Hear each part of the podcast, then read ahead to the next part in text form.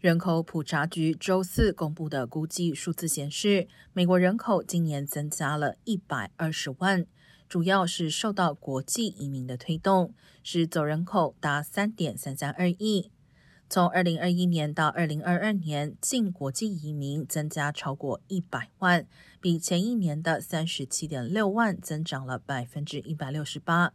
自然增长则达到二十四点五万人。这也是自二零零七年以来出生总数首次出现同比增长。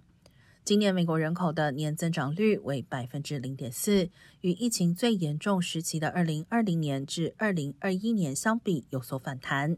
当时的人口年增长率百分之零点一，是美国建国以来的最低水平。